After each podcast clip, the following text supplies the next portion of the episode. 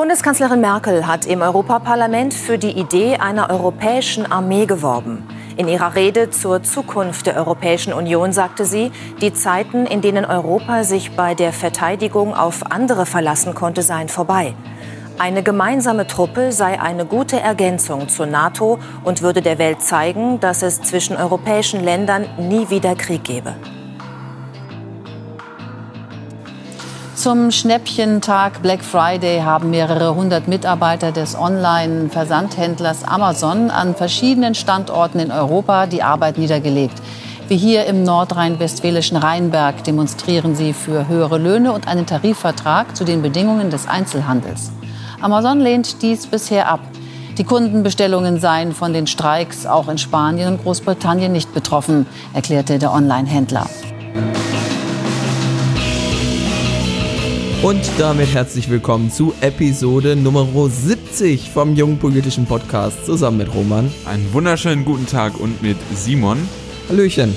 Tja, ich habe mir schon meinen Partyhut angezogen, denn Folge 70 ist natürlich nach, der, nach meiner Logik ein Jubiläum.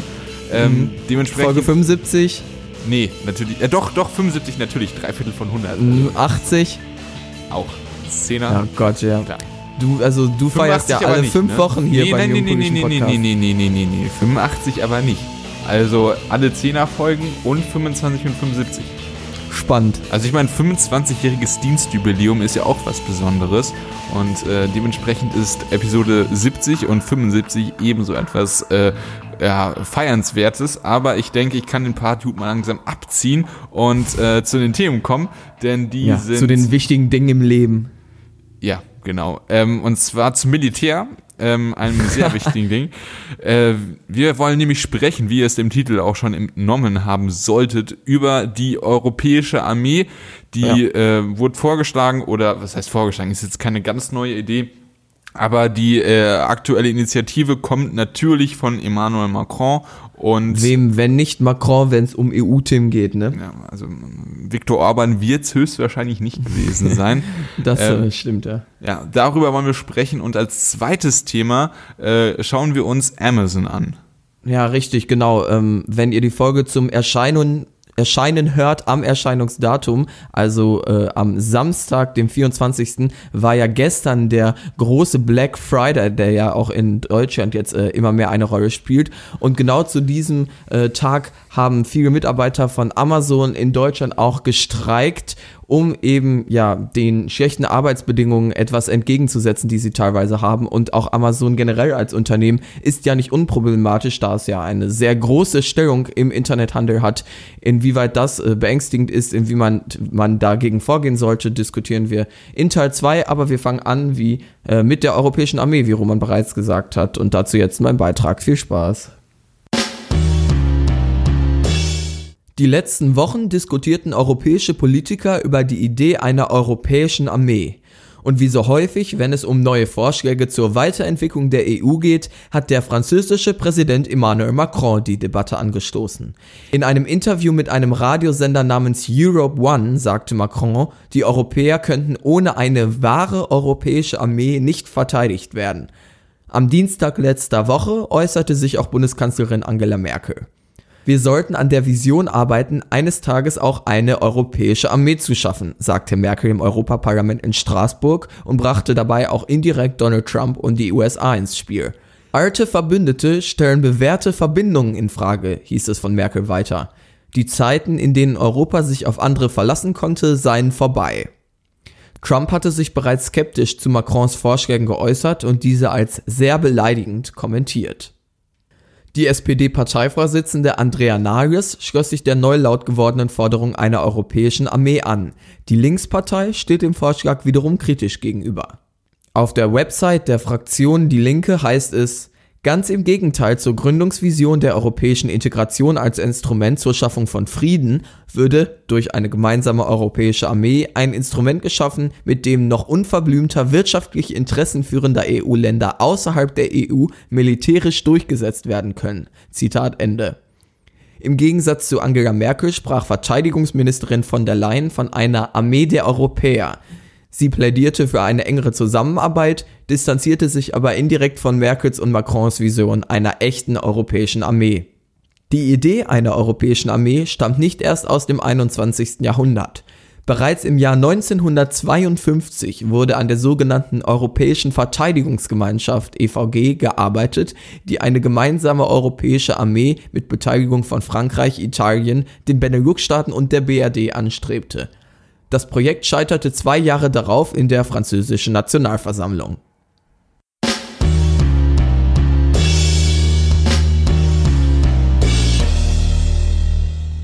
Bevor die Nationalversammlung das äh, Konzept abgelehnt hatte, hatten bereits alle anderen teilnehmenden Staaten dieser gemeinsamen Armee zugesagt. Das heißt, wäre ähm, der Vorschlag einer europäischen Verteidigungsgemeinschaft durch die Nationalversammlung gegangen, hätten wir tatsächlich jetzt schon seit vielen, vielen Jahren eine europäische Armee so haben wir sie aber nicht und so ist sie selbst im Jahr 2018 ein neues, äh, ja, ein neues frisches Thema in der aktuellen politischen Landschaft. Und deshalb würde ich einfach mal den berühmten Jupo-Podcast Wurf ins kalte Wasser TM starten und dich fragen, Roman, was hältst du von einer europäischen Armee? Ja, wir müssen uns äh, diesen Eigennamen echt mal irgendwie sichern. Ne? Ähm, aber was ich noch sagen wollte, also die Europäische Verteidigungsgemeinschaft, also rein vom, vom vom Begriff her hört sich das eher wie eine, eine Verteidigungszusammengemeinschaft, von mir aus auch irgendwie. Na gut, das gibt es ja jetzt schon äh, auch teilweise, ne? Ja, ja, aber das äh, hört sich, also die europäische nee, Verteidigungsgemeinschaft. Die, die Konzepte ja, waren tatsächlich, also das war praktisch eine europäische Armee, die da geplant wurde. Ach krass, ja. okay. Ja. Also ich meine, europäische Ideen, die dann äh, an Frankreich scheitern, sind ja auch nichts Neues. Also äh, Hashtag europäische Verfassung ist ja auch an Frankreich und, den, und den Niederlanden gescheitert, aber die Niederlande sowieso sowieso niemand ernst. Also Frankreich war schuld. Ähm, klein bisschen äh, Niederlandhass hier im jungen politischen Volk. Warum Podcast. nicht, würde ich jetzt fragen. Gibt es gute Gründe gegen, ja, aber. Warum nicht, das sage ich auch immer. Ähm, aber jetzt mal inhaltlich auf deine Frage zu kommen, die du vor zwei Minuten gestellt hast. Ähm. Also ich bin grundsätzlich dafür, dass ähm, Europa in der Sachen Außenpolitik zusammenwächst und ähm, ich denke, man muss einfach so realpolitisch sein und auch einfach zugeben, dass Militär ja, wahrscheinlich sogar noch, ist noch die wichtigste, äh, wichtigste Komponente von Außenpolitik ist, einfach mm. aus Abschreckungsgründen, aus äh, was weiß ich, Kindermann-Kriterien beispielsweise, Militärpunkt 1, ähm, da würde ich ganz klar sagen, und jetzt kommst du natürlich mit, ah, Diplomatie. Diplomatie ist auch wichtig, aber Diplomatie. Ah, ich schicke Diplomaten noch gern mal nach Hause, das hatten wir ja auch, also ja. so ist es ja nicht. ja, du bist da sehr inkonsistent in deiner eigenen Meinung, die ich Nein, dir selber unterstellt habe. Äh, aber wir können uns auf jeden Fall darauf einigen, das ist auch cool, dass ich jetzt die Diskussion eigentlich schon selber führe. Das heißt, ich kann dich eigentlich outsourcen, das kann ich auch noch übernehmen, deine Rolle. Ähm, aber was ich sagen sagen wollte. Oh äh, Militär ist sehr wichtig in Sachen Außenpolitik, einfach äh, auch aus, als Abschreckungsfaktor und äh, als damit man auch ein gewisses außenpolitisches Gewicht hat. Mhm. Ähm, dementsprechend ist das was sehr Wichtiges für eine europäische Außenpolitik. Und, äh, Gut, aber Militär haben wir ja jetzt schon, ne? Ähm, ich bin zwar auf, auf nationalstaatlicher Ebene, aber ja. faktisch ist ja das Militär da. Ja, genau, aber es kommt natürlich darauf an, äh, wem das unterstellt ist und äh, für wen oder auf wen man den äh, Eid geschworen hat. Also ich kenne mich jetzt nicht so. Ja gut, das stimmt, aus, aber, aber so jetzt rein, weil du ja gesprochen hast, du hast ja sehr realpolitisch das Ganze analysiert und gesagt, sind wir ehrlich, Militär ist das Wichtigste, wo ich vielleicht auch nicht zu 100% zustimme, was Außenpolitik angeht. Aber wenn du so realpolitisch bist, wir haben ja jetzt schon Militär, warum ja. muss das denn ausgerechnet jetzt unter so einen europäischen Schirm? Ja, ganz einfach, weil, weil wir äh, auf dem internationalen Parkett nicht mehr als Deutschland will das, Frankreich will das äh, wahrgenommen werden sollen, sondern als ein europäischer Block, um ein großer Gegenpart oder ein, ein großer Akteur auf jeden Fall äh, zu China, Russland, USA zu sein. Und mhm. äh, dementsprechend braucht man einfach, damit man diese, dieser europäische Block ist, ähm, auf jeden Fall, das ist das Mindeste, eine sehr starke äh, Militärzusammenarbeit und äh, damit Die es ja teilweise auch schon gibt. Ja, ja ähm, aber um das wirklich äh, komplett zu vollenden, braucht man auch eine ähm, europäische Armee, die von mir aus auch erstmal zu Beginn mhm. äh, sozusagen neben den bereits bestehenden nationalen Armeen bestehen kann, weil es wird nicht von heute auf morgen gehen, dass die Bundeswehr abgeschafft wird und wir sofort eine europäische Armee haben, sondern dass es sich so langsam ja. entwickelt, die europäische Armee immer mehr gestärkt wird und mit der Zeit dann äh, die nationalen Armeen zurückgehen Ähm, Ja, also ganz, ich würd- ganz, muss sagen, ganz, ja. also der finale Punkt wird dann halt auch erst sein, wenn man wirklich einen rechtlichen Nationalstaat hat, weil solange wir noch Nationalstaaten Ja, haben, das ist, guck mal, das ist ein ganz wichtiger Punkt, den du jetzt ganz am Ende erst bringst. Du sprichst die ganze Zeit davon, dass wir jetzt eine europäische Armee brauchen, aber sagst dann, ja gut, eigentlich müssten wir dann auch ein Nationalstaat sein. Also, und das ist nämlich das- auch ein wichtiger Punkt von mir. Erstmal, bevor wir jetzt über ein hätte- gemeinsames hab- europäisches Militär nachdenken, und das ist nicht so selbstverständlich in der aktuellen Debatte, das kommt für mich nicht so rüber, muss die EU dann auch so weit sein, eigentlich ein eigener Bundesstaat zu sein. Und darauf läuft es ja aktuell nicht hinaus. Nein. Denn wir, also, oder habe ich dich da gerade falsch verstanden? Erstens das, ich habe gesagt, äh, übergangsweise, bis man halt dieser eine einheitliche Nationalstaat ist und bis man nur eine europäische Armee hat, braucht man den europäischen Nationalstaat, ja. Aber die Übergangsweise, dass man sozusagen die Bundeswehr hat und zusätzlich noch wie so. UN äh, Blauarmtruppen dann noch eine zusätzliche Armee hat, die dann halt jetzt nicht der UN unterstellt ist, sondern der Ja, Europäischen okay, Union, ja, die halt immer weiter wächst und sozusagen dann äh, langsam äh, in einem Prozess dann die nationalen Armeen ablöst, um. Okay, im finalen da- Moment ja. dann im Nationalstaat sozusagen eine europäische Armee zu sein. Ja, da habe ich äh, mehrere Punkte gegen. Einmal hattest du ja angefangen damit, ähm, als ich dich gefragt habe, warum brauchen wir es überhaupt, hast du gesagt, weil wir gemeinsam als geeintes Europa auftreten müssen gegen Mächte wie China, äh, ja, Großmächte wie China, später in Zukunft bestimmt auch Afrika und so weiter. Und da stimme ich dir grundsätzlich zu. Deshalb äh, vertrete ich ja auch äh, eine weitere europäische Integration bis hin zu einer europäischen Also Republik. wissen wir jetzt, ja. Ja, haben wir schon häufig drüber gesprochen. Aber der äh, Punkt äh, ist, dass aktuell, wenn man sich anschaut, wie die Verteidigungs- bzw. Militärpolitik der einzelnen Nationalstaaten ähm, funktioniert hat, und wir sind ja jetzt noch auf aktueller Ebene, ob wir hier schon eine äh, europäische Armee brauchen, ähm, sieht man, dass wir uns da teilweise gar nicht so einig sind. Schauen wir uns mal an, wie Frankreich ähm, zum Beispiel Verteidigungspolitik betreibt. Die sind da sehr aggressiv, sind sehr häufig sehr schnell dabei bei äh, Außeneinsätzen ähm, und ja, zögern da nicht lange, während Deutschland ja, pra- ja beinahe mit historischer Verantwortung eben eine sehr zurückhaltende Position hat. Und das beides mal eben so zusammenzuwerfen und dann zu sagen, wir sprechen in Zukunft mit einer Stimme, ist bei so unterschiedlichen Positionen aktuell doch eher unrealistisch, oder? Ja, aber du implizierst damit am Argument, dass es, äh, dass es sozusagen dann nur diese eine einheitliche Armee in diesem Übergangsstatus gibt und das ist es ja genau nicht, was ich sage. Aber was passiert Das ist eine dritte Armee. Man hat dann, man hat die französische Armee, man hat die Bundeswehr und die europäische Armee. Und wenn Frankreich sagt, yo, dass Trump da irgendwie äh, irgendwelche Gebäude in Syrien hochsprengt, weil irgendwo angeblich Giftgas verwendet worden ist, wollen wir mitmachen, was sie ja gemacht haben. Äh, und Deutschland sagt, nö, finden wir kacke, dann ähm, macht Frankreich das in dieser Übergangsweise erstmal. Aber diese europäische Armee ist erstmal eine unabhängige Armee, die, wenn man sagt, was weiß ich, wir als Europäische Union können uns darauf einigen, dass äh, wir in, im Südsudan irgendwie reingehen müssen und da irgendwie äh, mithelfen müssen, das Land wieder aufzubauen, ähm, dass man das dann sozusagen gemeinschaftlich damit machen kann. Deswegen habe ich diesen Vergleich zu den Blauhelmtruppen. Die Blauhelmtruppen, äh, vielleicht als Erklärung, das ist sozusagen die äh, Interventionsarmee von, äh, von den Vereinigten Nationen. Das heißt, wenn man da irgendwie äh, sagt im ähm, Weltsicherheitsrat, alle sind sich einig, wir müssen äh, da hingehen.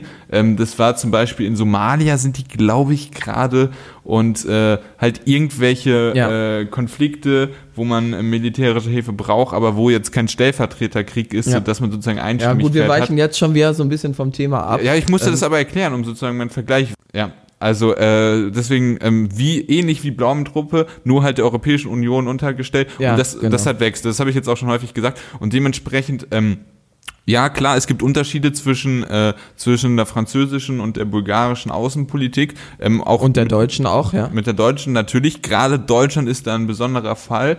Ähm, aber die historische Verantwortung, wenn man jetzt wirklich irgendwann vor diesem großen Schritt steht, eine, eine große europäische Armee, ähm, und es ist dann eigentlich egal, mit welcher Armee oder mit welcher europäischen Armee da sozusagen die Sachen äh, falsch gemacht werden, ob es jetzt die französische oder die äh, europäische Armee ist, das äh, hilft den Leuten, die da unschuldig sterben, jetzt Ja, auch nicht ist, weiter. Aber das ist, Das ist ein komisches Argument. Also ich meine, wir sprechen ja jetzt von jetzt gerade. Ich würde sagen, irgendwann in vielen Jahren, wenn wir eine Europäische Republik haben, brauchen wir natürlich auch eine europäische Armee. Das ist ja klar, da will ich gar nicht drum rumreden. Aber die Debatte dreht sich ja darum, dass wir teilweise jetzt schon eine europäische Armee haben wollen. Und äh, ich hätte zwei Punkte jetzt äh, gegen deinen Vorschlag. Ähm, einmal verstehe ich nicht so ganz, warum wir jetzt dann noch eine extra Armee brauchen, wenn wir schon die NATO haben, die aus den nationalen äh, Militärs besteht. Also würdest du dann noch ja, mal aber versuchen, das, das irgendwie. ist doch Schwachsinn. Also wirklich, sorry, Nee, bei allem Respekt, aber es ist Schwachsinn. Wir hatten die Version, die von Europa, die wir gerade haben, die haben wir auch nicht, äh, hat Kohl auch nicht gesagt, so wollen wir es haben, stülpen wir drauf, alle happy. Das hat sich alles entwickelt und es ist alles ein Entwicklungsprozess. Nee, und es ist doch geht klar, ja dass wir nicht darum, sofort Merkel alle Armeen wollen jetzt, im, um gegen Trump zum Beispiel äh, was äh, ja ein Zeichen zu setzen, wollen sie in nächster Zeit jetzt eine europäische Armee. Und deshalb wollte ich darüber sprechen, ob wir die jetzt schon brauchen. Und du hast dann auch einen Vorschlag gehabt als Übergangslösung einfach nationale Armeen und europäische Armee. Da würde ich dich jetzt praktisch fragen, sind das dann äh, werden dann Militärs von der Bundeswehr dann teilweise abgekopft zur europäischen Armee? Wenn nicht, wo willst du die ganzen neuen Soldaten herbekommen und am Ende auch wofür? Die NATO ist ja schon militärisch sehr stark und wir sind zwar in der NATO abhängig von den USA, können aber noch mit äh, den USA gemeinsam ähm, dann doch durchaus ein Wörtchen mitreden in der NATO. Und zweitens, deine Ja, europäische darf ich das, stopp, Armee, stopp, stopp, das wem wäre die schreib, unterstellt? schreib, das- schreib das mit dem zweiten erstmal auf und wir machen das alles erstens klar, erstmal. ja, Step by Step finde ich gut. Ja, okay. Also das mit dem erstens, ähm, das, deswegen habe ich diesen Vergleich mit den Blauhelmtruppen auch extra gebracht. Äh, das ist nämlich da so, dass die Mitgliedstaaten, ähm, das ist halt ähm, Mitgliedstaaten halt äh, Soldaten dahinstellen. Was weiß ich, Pakistan ist glaube ich der größte äh, Truppensteller.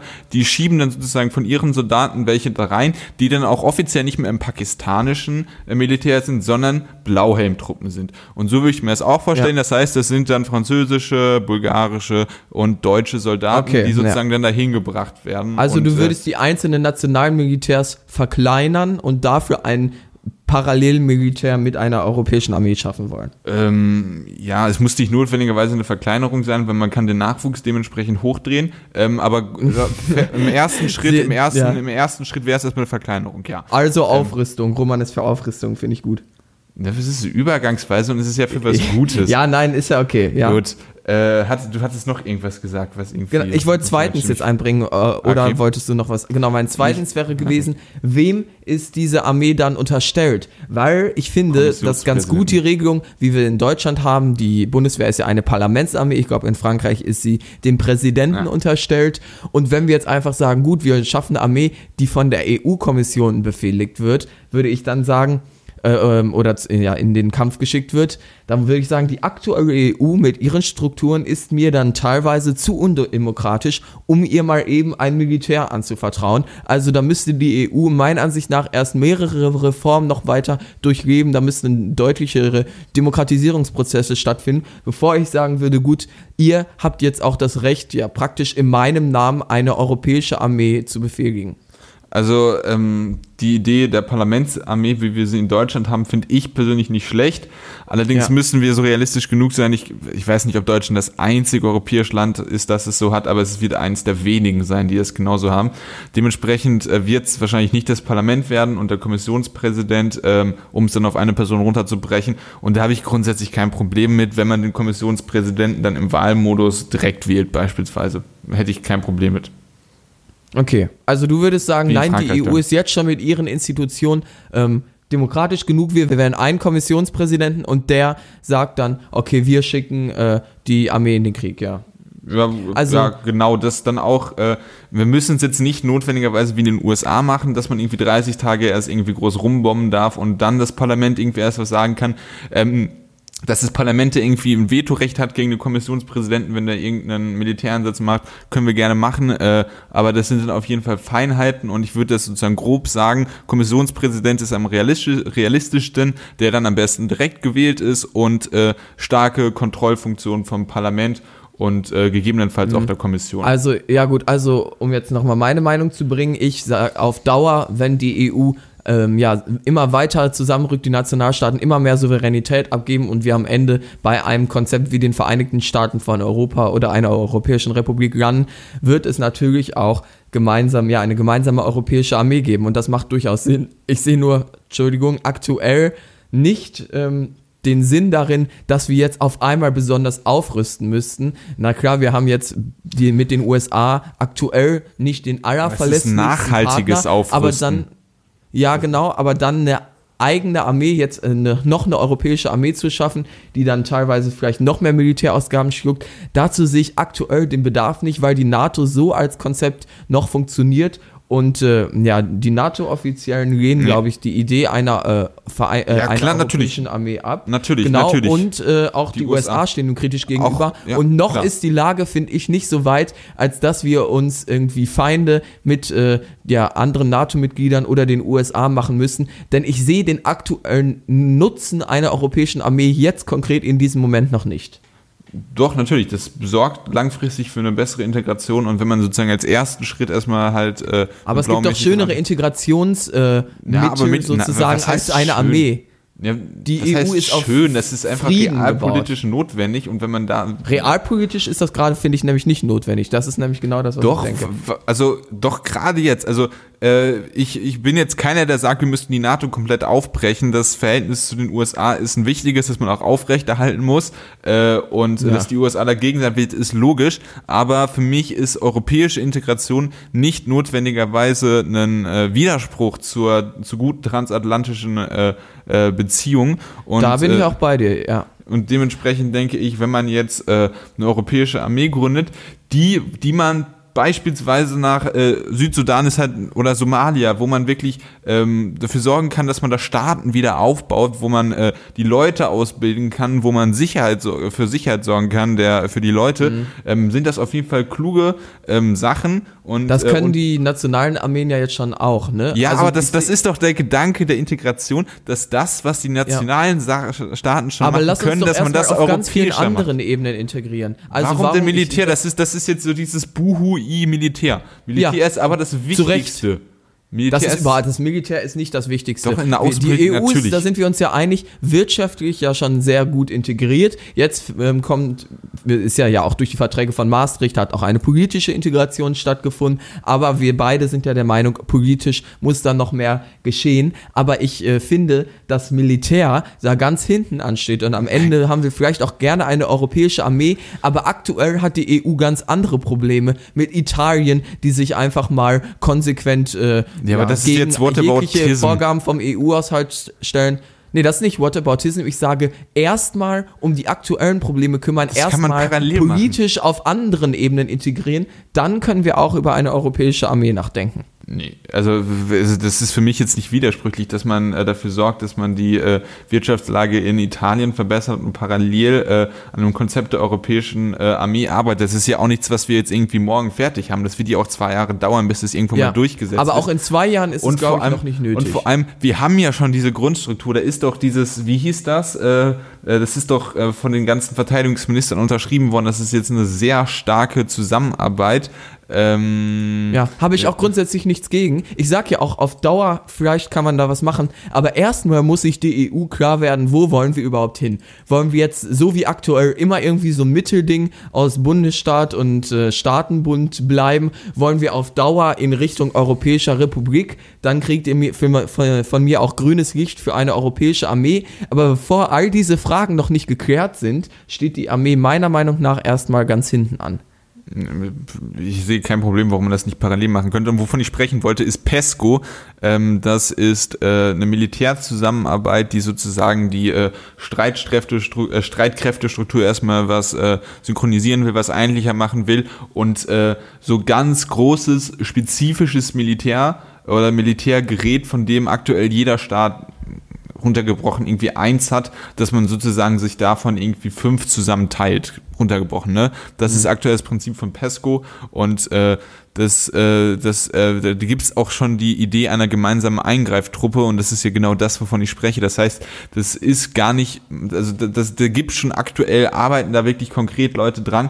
Und wenn man das dann zu einer europäischen Armee erstmal was größer aufarbeitet, das sich dann immer weiter integrieren kann und das ist ja genau, wie Europa bis jetzt funktioniert hat, dass man Step by Step für immer mehr sorgt. Und wenn man sich jetzt das Militär annimmt, sehe ich gar keinen Grund, warum man das jetzt nicht machen okay. sollte, weil es einfach außenpolitisch das wichtigste Instrument Argument ist. Das glaube ich nicht, aber also ich, ich hätte, ich, ich finde, wir haben ja unsere Meinung jetzt schon ganz gut ausgetauscht. Ich würde einmal nochmal sagen, glaub, findest du wirklich, Militär ist außenpolitisch das wichtigste Instrument? Äh, ich würde da ganz klar mit den Kindermann-Kriterien gehen und sagen, ja, also man muss nicht, also nicht jede außenpolitische Frage muss militärisch äh, gelöst werden, aber damit man außenpolitisch ernst genommen wird, braucht man Militär. Ist leider so, aber ist so. Ja, gut. Also ich glaube, die EU wird auch ohne ein starkes Militär aktuell außenpolitisch ernst genommen. Gerade wenn es um Wirtschaftsfragen geht, ist die da vorne mit dabei. Aber äh, ja, ich denke, wir haben unsere Meinung jetzt äh, relativ gut ausgetauscht und äh, kommen wohl am Ende nicht auf einen Nenner. Äh, immerhin sind wir uns einig, falls die EU in Richtung Europäische Republik sich begibt, wollen wir beide auch eine europäische Armee auf Dauer haben. Das ist ja logisch. Also, das ist logisch, ja, da bin ich ja auch voll bei dir. Und ich lehne auch eine europäische Armee nicht grundsätzlich ab. Ich habe ja nur meine Bedenken geäußert, ob es unbedingt jetzt sein muss. Ja, das ist so Larifari pazifistisch, weil, äh, weil Militär irgendwie so ein schlechtes ja, Beigeschmäckle ja. hat. Ja, aber wir können mhm. damit jetzt, äh, denke ich mal, zu einem anderen Thema kommen. ja, Überleitung wird jetzt schwierig. Ich wollte sagen, Militär und Amazon ist ja quasi dasselbe, ne? Ist es nicht, natürlich. Ja, nicht. das ähm, ist der Beweis für meine These, ja. Äh, genau, wir wollen nämlich sprechen über den Black Friday und dann speziell uns Amazon angucken. Dazu ja. habe ich einen Beitrag vorbereitet, was ihr jetzt wissen müsst und deswegen jetzt erstmal viel Spaß. Diesen Freitag war es mal wieder soweit. Im Zuge des kapitalistischen Konsumhochfests Black Friday begaben sich zahlreiche Kunden in den Einkaufspassagen der Welt oder ganz gemütlich von zu Hause im Internet auf wilde Schnäppchenjagden. Die Tradition des Black Friday, die ursprünglich aus den Vereinigten Staaten kommt, hat auch in Deutschland schon seit Jahren festen Fuß gefasst. In den USA nehmen sich viele Familien für gewöhnlich am Freitag, dem Black Friday, nach Thanksgiving für ein Familienwochenende einen Brückentag und beginnen dort mit ihren ersten Weihnachtseinkäufen. Um an diesem umsatzstarken Tag noch mehr Umsatz zu machen, hat sich mit der Zeit der Black Friday entwickelt. Auch der Online-Riese Amazon bot seinen Kunden gestern im Zuge des Black Friday zahlreiche Sonderangebote an. Allerdings wollten einige Beschäftigten dem US-Konzern einen Strich durch die Rechnung machen und folgten der Streikaufforderung der Gewerkschaft Verdi genau an dem wahrscheinlich umsatzstärksten Tag des gesamten Jahres. Verdi fordert bessere Arbeitsbedingungen, eine höhere Bezahlung, die Anerkennung des Tarifvertrags für Einzel- und Versandhandel und einen Gesundheitstarifvertrag für die Belegschaft. Simon und ich wollen im Folgenden über unsere Sicht auf Amazon diskutieren und prüfen, inwieweit man Amazons Marktmacht im Onlinehandel möglicherweise schon als Monopolstellung bezeichnen kann. Immerhin haben sie mit deutlichem Abstand den größten Umsatz im E-Commerce weltweit. Sie sind sogar dreimal so groß wie ihr stärkster Konkurrent und sie vereinen in Deutschland mit einem Marktanteil von 30 Prozent und in den USA von rund 50 Prozent einen Großteil des Internethandels für sich.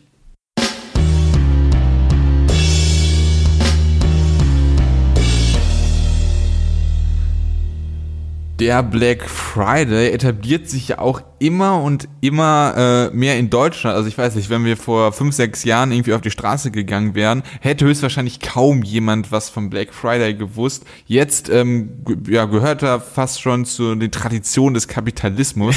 Tradition ist ein bisschen früh, aber stimmt, es kommt ja aus den USA. Man könnte also behaupten, ja, ein Trends, die aus den USA langsam nach Deutschland übergehen, ist der Black Friday vielleicht das kapitalistische Halloween?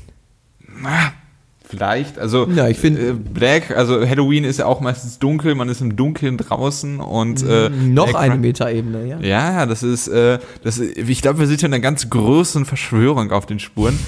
nee, das aber nicht. Aber ich weiß nicht, Black Friday, hast du schon mal was am Black Friday gekauft oder ist das Also äh, ich äh, war heute nicht in der Stadt. Wir nehmen das ja auch gerade am Black Friday auf. Vielleicht für die Zuschauer ganz interessant. Wir nehmen ja immer möglichst aktuell am Freitag auf und die Folge kommt am Samstag. Also hatte ich nicht die Möglichkeit heute äh, in der Stadt shoppen zu gehen. Aber ich hätte natürlich theoretisch jetzt, während wir aufnehmen, heimlich die ganze Zeit bei Amazon ein bisschen schauen können äh, und da gucken können, was es da für Angebote gibt. Aber ähm, das wäre vielleicht ein bisschen später gekommen, denn meine Bestellung. Denn gerade an einem so wichtigen äh, Tag des Konsums, ähm, wie es der Black Friday jetzt auch in Deutschland ist, sagen die Mitarbeiter von Amazon, nein, wir streiken gegen schlechte Arbeitsbedingungen, Roman. Macht ihr, bestellst du häufig bei Amazon? Ähm, ich muss ganz ehrlich sagen, ich äh, bestelle überdurchschnittlich viel bei Amazon. Ja, ähm, Okay. ich bin auch Amazon Prime Kunde, weil man das als Student quasi hinterhergeschmissen bekommt und ich äh, Prime Video als Angebot das auch immer äh, nutze und ich weiß nicht, 30 Euro im Jahr kostet das als Student. Dementsprechend ist das ein wirklicher Schnapper und ähm, ja, dementsprechend ist Kein schlechtes Gewissen. Nö, ich habe also ich habe kein schlechtes Gewissen. Also ich meine, wir wir leben äh, in einer Welt, die äh, ja in der es äh, Unternehmen gibt, die marktwirtschaftlich handeln und äh, ich denke, es ist nicht äh, es ist nicht äh, irgendwie negativ zu bewerten, wenn ein Unternehmen das macht, wofür es Unternehmen gibt und zwar Gewinn zu machen. Ähm, natürlich, Ja, aber auf die Art wir, und Weise kommt es ja, ja, an. wir, wir, leben, wir leben in der sozialen Marktwirtschaft, bei denen es äh, eine Rahmensetzung gibt und wenn man da, äh, wenn man da irgendwo äh, große äh, Probleme sieht, die moniert werden, dann muss die Politik da gegebenenfalls was anpassen. Dafür ist die die Politik deutsche da. Politik der sozialen Marktwirtschaft soll gegen Amazon vorgehen. Ja, okay, Deutschland ist vielleicht jetzt nationalstaatlich ist äh, ein bisschen zu klein, aber wenn man zum Beispiel, äh, ja, obwohl doch Tarifverträge für die Mitarbeiter natürlich, da kann äh, man sagen, Mhm. dass auch wenn ausländische Unternehmen in Deutschland beschäftigen, dass da Tarifrecht gelten muss. Klar, das könnte die Ja. deutsche Politik machen. Europäisch Also wäre du, natürlich du noch bist besser. da äh, ja liberalistisch, äh, wirtschaftsliberal unterwegs, was das Ganze angeht, wie ich das richtig raushöre hier. Wo hast Ein paar du das Monate? VWL und Ja, wo hast du das denn rausgehört? Also, ja, du hast gesagt, ich sehe es nicht kritisch, wenn ein Ama äh, Unternehmen das macht, wofür es da ist, Geld verdienen. Aber Amazon, ähm, da hat ja ja teilweise wirklich perfide Methoden, mit denen es Konkurrenten vom Markt verdrängt. Ein sehr gutes Beispiel ist ja, denke ich, äh, die ähm, Buchindustrie, der Bucheinzelhandel teilweise, denn Amazon Ja, gut, hat eben die was die, was heißt denn da perfide? Also, wenn es- ja, ja, lass mich das mal erklären. Amazon hat ja ähm, die ähm, Möglichkeit dadurch, dass es äh, ein so großes Unternehmen ist, äh, äh, ja, Sachen zu verkaufen und dabei Verlust zu machen. Also sie können zum Beispiel, wenn was die Buchbranche angeht, ähm, einfach sagen, kein- wir verkaufen die Bücher und so, dass wir gar keinen Gewinn daraus ziehen. Ähm, aber dann eben so lange, dass die Leute, also dann wird natürlich bei Amazon gekauft, weil die Preise unrealistisch niedrig sind, so dass immer äh, weiter und weiter die kleinen Buchhandlungen verdrängt werden. Und wenn das geschafft ist, kann Amazon die Preise wieder anheben und hat, äh, was den Buchhandel angeht, ein Monopol geschaffen. Ja, also als erstes, äh, also vielschichtige Argumente. Also Grund, das Grundprinzip, dass man äh, Marktmacht hat und dementsprechend unter dem Marktpreis Produkte anbieten kann, das ist etwas, was es in anderen Branchen auch gibt. Das ist jetzt nichts, wofür man irgendwie Amazon speziell belangen muss. Da ein konkretes Beispiel Ja, bei also Buch. Amazon kann man dafür lass mich doch bitte ausreden. Ja, so klar. bei den Buchpreisen ist es so, es gibt eigentlich eine Buchpreisbindung. Soweit ich das weiß, dementsprechend müsste das äh, illegal sein und dementsprechend müsten da Wettbewerbshüter einschreiten. Äh, gibt es ja. Und Ja, wenn wir eine Monopolstellung haben ja. sollten, gibt es auch dafür, äh, äh, also Monopole sind in der Marktwirtschaft nicht vorgesehen und dementsprechend gibt's, muss, ähm, muss da die Politik dann auch eingreifen. Also äh, das ist äh, Ja, du machst dir die Welt da so ein bisschen, äh, wie, wie, wie sie dir gefällt, äh, würde man jetzt äh, sagen. Denn natürlich soll, soll prinzipiell gegen äh, Monopole vorgegangen werden. Aber wenn wir uns mal die Realität anschauen, gerade was die digitalen Unternehmen angeht, wie Google, ähm, ich meine, sind wir ehrlich, die sind auf dem Markt der Suchmaschinen eigentlich ein faktisches Monopol. Ja. Und auch Amazon ist, was den Internet-Einzelhandel angeht, ein äh, absolutes Monopol. Ähm, ja, absolutes Monopol. Da, also ich Na gut, stimmt, bei aber Google würde ich das zu ein 100 faktisches bei Monopol, Google ja. würde ich das wirklich zu 100% unterschreiben.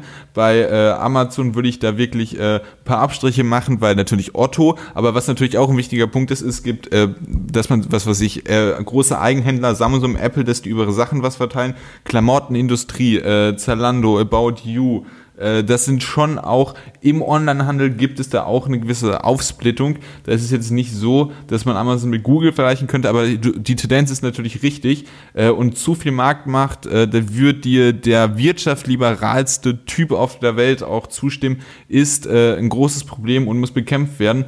Dementsprechend äh, sind Monopole auch eine Sache, die bekämpft werden sollen.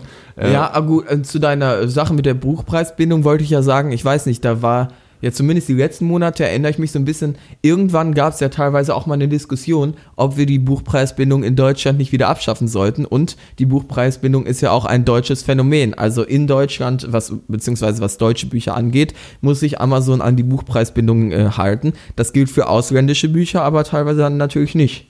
Ja, äh, klar. Also ich habe mich jetzt nicht im Detail damit beschäftigt, inwieweit äh, die Buchpreisbindung äh, irgendwie sinnvoll ist, marktwirtschaftlich, weiß ich nicht, aber ich weiß halt, dass Marktwirtschaftlich ist da, glaube ich, die falsche Herangehensweise. Äh, aber ja, wobei, kommt drauf an, ne? Also zum Beispiel, ich kann ja mal sagen, wenn äh, ich mir Bücher bestelle, mache ich mir tatsächlich die Mühe, hier bei ähm, einem kleinen Buchhandel bei mir in der Nähe anzurufen und lass die das Buch bestellen und dann gehe ich die drei Schritte und hol's mir auch da ab, statt es mir von Amazon direkt vor die Haustür liefern zu lassen. krass. Ja, gut, so krass ist das nicht. Das ähm, ist eigentlich kein großer Aufwand. Ähm, von daher, ich finde, das sind so Sachen, die kann man dann mal machen. Ne? Also. Amazon ist natürlich sehr bequem, aber man muss dann auch einsehen, dann kann man halt nicht mehr äh, bald in der kleinen Buchhandlung nebenan ähm, ja, stöbern, wenn man die ganze Zeit nur bei Amazon am Ende bestellt. Ne? Also dann, wenn man eben solche Sachen sich erhalten möchte, dann muss man eben auch das Opfer erbringen, dann mal vielleicht drei, vier Schritte zu laufen. Ja, das muss jeder am Ende des Tages dann selber entscheiden. Ähm, dass, dass wenn es einfach, äh, wenn es einfach äh, Unternehmensideen gibt, die warum auch immer bei der Kundschaft äh, und die Präferenzen der Kunden sind ja jetzt auch kein Verbrechen, äh, besser ankommt, dann äh, dann ist das so, wenn man wie du äh, auch sagt, mir ist es wichtig, dass ich auch irgendwo einen Buchladen habe, wo ich physisch hingehen kann, äh, was ich persönlich auch unterschreiben würde und äh, da deine Denkweise auf jeden Fall auch nachvollziehen kann und äh, ja, das, das ist auch durchaus ein valider Punkt und dann muss man seine Kaufentscheidung halt dahin verlegen. Also äh, das Ja. ist jetzt für mich äh, auch nicht, also es geht ja hauptsächlich jetzt darum, äh, äh, Amazon wirklich mal zu kritisieren. Und das ist jetzt nichts, was man Amazon wirklich vorwerfen kann, wenn sie einfach eine, äh, eine, eine, eine Ja gut, Strategie haben, eine Unternehmensstrategie, die beim Kunden besser anpasst. Was Ja. man Amazon allerdings äh, anpassen kann, äh, anwerfen kann, ist, dass es keine, äh, keine äh, fest installierten Gewerkschaften gibt, wie das ja eigentlich bei deutschen Unternehmen äh, also okay, Amazon ist kein deutsches Unternehmen, fair point, ähm, aber wie das eigentlich nach meinem Wertemaßstab auch in Deutschland sein sollte und dass man da auf jeden Fall diese Arbeitnehmermitbestimmung ähm, umsetzen sollte. Und bei Amazon ist es ja sogar noch einen Schritt drunter, weil es gibt noch nicht mal Tarifverträge, die sozusagen also noch dieser Schritt drunter bei der Mitbestimmung sind, dass man einfach einheitlich über alle äh, äh, Mitarbeiter erstmal sprechen kann. Und das sind Sachen, wo die deutsche oder besser noch die europäische Politik auf jeden Fall auch solche multinationalen äh, Unternehmen angreifen muss und sagen müsst, wir sagen euch, nach welchen Regeln ihr bei uns wirtschaften dürft. Und, Und, das passiert äh, ja aktuell teilweise schon auf europäischer Ebene und ist für mich Ja. auch nochmal ein gutes Argument, warum Punkte wir Europa und die EU brauchen. Ja, genau, Digitalsteuer, was weiß ich, äh, dass das, Leu- äh, das äh, Unternehmen Apple und Co. nicht einfach irgendwo äh, ihre Steuern bezahlen müssen, sondern Die dass Datenschutzgrundverordnung ist ja auch ein Beispiel. ja, dem, da, da, also dieser, dieser Rahmen, äh, der muss auf jeden Fall gesetzt werden und auf europäischer, äh, ja, auf europäischer Ebene wäre es natürlich am besten. Ja. Ähm, und ja die äh, konkreten Streikursachen, also was jetzt gefordert wird. Ja, das ist ähm, nämlich der Punkt, weil du gesagt hast, ähm, wenn das für den Kunden so angenehmer ist, wie es mit Amazon ist, dann ist das halt so und da muss man sich damit abfinden. Die Frage ist natürlich aber, was passiert dann hinter den Kulissen? Und wenn man dann von so Berichten hört, wie dass der Druck in den Lagerhallen von Amazon so groß ist, mhm. dass die Mitarbeiter lieber in eine Flasche pinkeln, anstatt auf Toilette mhm. zu gehen, damit sie nicht am Ende für eine ja, zu geringe das, Leistung Das verstößt gegen werden. Arbeitnehmerrechte. Das ist ja, illegal. da muss man sich natürlich fragen,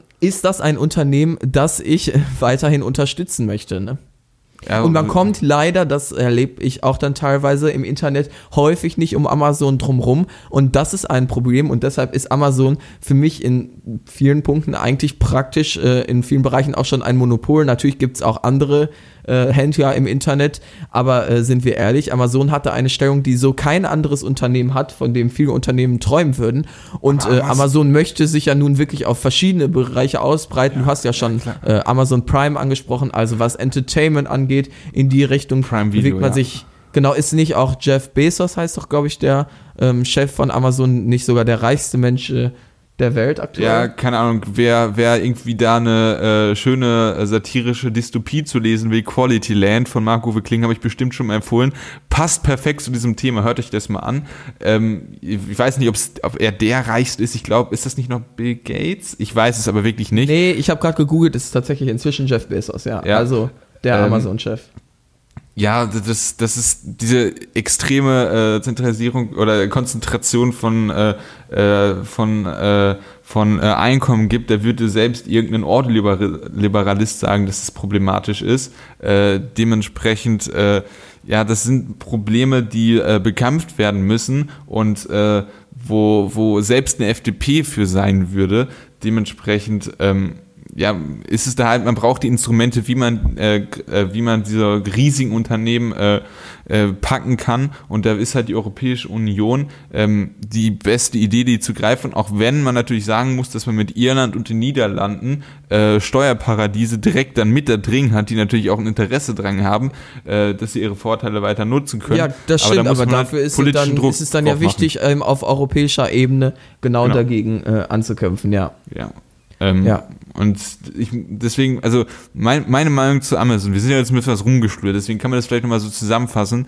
Ähm, grundsätzlich ist es halt so, dass es in, äh, im marktwirtschaftlichen, marktwirtschaftlichen System ist, dass es eine Rahmenordnung gibt, innerhalb derer Unternehmen existieren. Und das äh, Ziel von äh, Unternehmen ist es halt erstmal Gewinn zu machen, soweit nichts verwerflich ist. Wenn allerdings gegen diese Rahmenordnung verstoßen wird, wenn man multinationale Oder wenn einfach kein hat. Rahmen existiert, teilweise, weil eben die Politik äh, das Internet verschlafen hat. Ja. Das ist ja auch das Problem. Ja, aber, ne? na, das ist ja hier jetzt nicht der Fall. Also es ist ja eigentlich so, dass Amazon schon in diesem Rahmen sein müsste, nur sie gehen einfach eine Ebene höher, weil sie ja, einfach sie sind quasi in dem aktuellen Rahmen. Aber der Rahmen ist ähm, ja das Problem. Das hat, glaube ich, auch Macron tatsächlich ähm, in der Rede hier beim Volkstrauertag im Bundestag angesprochen, wenn ich mich nicht ganz irre gerade, dass ähm, die EU jetzt äh, gemeinsam, dass Europa gemeinsam eben gegen solche großen äh, Internetriesen vorgehen muss im Internet, weil dort einfach gewisse Rahmen, die ähm, eigentlich äh, ja außerhalb des Internets immer schon galten, gewisse Regelungen hier noch nicht etabliert und selbstverständlich sind, weil die Politik einfach zu langsam war und dadurch äh, ja so Riesenmonopole hat äh, anwachsen lassen im Internet. Ja, okay, da hast du auf jeden Fall einen Punkt und im Internet ist es gerade sehr extrem, weil es halt dieses Winner takes it all Prinzip gibt, was man halt gerade bei äh, ja. Google sehr stark sieht. Ähm, ja. Also es, es gibt ja sogar auch historische Beispiele, in denen äh, Monopole effektiv zerschlagen worden sind. Bestes Beispiel AT&T oder deren Vorgänger, ich weiß gar nicht mehr, wie die hießen, ähm, aber die hatten ein äh, quasi Telefonmonopol in den USA und in den 70er, 80er Jahren ist es einfach zerschlagen worden. Das Unternehmen ist in sieben äh, Unternehmen zerschlagen worden und fertig. Und ja. äh, das ist vielleicht im Worst Case auch ein äh, Schritt, den man gehen muss, weil Staaten sind oder müssen oder die Staaten an sich müssen stärker sein als Unternehmen. Ja, sonst, das ist ja, denke ich, klar. Sonst äh, ist unser marktwirtschaftliches System kaputt. Das ähm, ist nämlich der wichtig, wichtige Punkt, denn die einen, die Staaten und deren Vertreter, also die Vertreter, die Politiker sind gewählt, die Unternehmer sind es nicht. Und äh, deshalb braucht es ähm, ja, supranationale ähm, Zusammenarbeit, weil die Nation, äh, Nationen alleine eben nicht gegen solche Unternehmen vorgehen können. Sie müssen sich zusammenschießen und gemeinsam äh, lösen Lösung dafür finden. Und äh, wenn wir jetzt vielleicht wieder den äh, Kreis zusammenführen wollen zu Amazon und den Streikenden, dann kann man da vielleicht auch mal Solidarität zeigen und das nächste Mal zum Beispiel in der Buchhandlung nebenan einkaufen gehen. Ja, ich denke, damit sind wir am Ende angekommen der heutigen Episode Nummer 70, dem Jubiläum, wie Roman ja. sagen würde. And I strongly disagree on that. Ich okay. würde sagen, ähm, wenn ihr Spaß hattet, uns zuzuhören, äh, lasst es uns wissen und vor allem, wenn ihr eine eigene Meinung zu vielen Punkten ähm, habt, die wir heute gemacht haben, gerne damit in die Kommentare über den Link in der Podcast-Beschreibung. Ansonsten findet ihr da dort auch nochmal die schriftliche Version unserer Beiträge zum Nachlesen und Quellen gegenchecken. Ja, und wenn ihr uns zu äh, abläuft. Wenn ihr uns zu unserer 70. Folge gratulieren wollt, könnt ihr das natürlich auch sehr gerne. Nein, auf gar keinen Fall. Auf Oder einfach bei Twitter, at Jupo-Podcast. Ähm, ja. Ich würde mich über jede Glückwünsche freuen. Ja. Haben wir irgendwas ja, nee. vergessen? Äh, nee, Twitter, ähm, iTunes bewerten, überall könnt ihr uns hören. Bis dahin, ciao. Tschüss, Ken.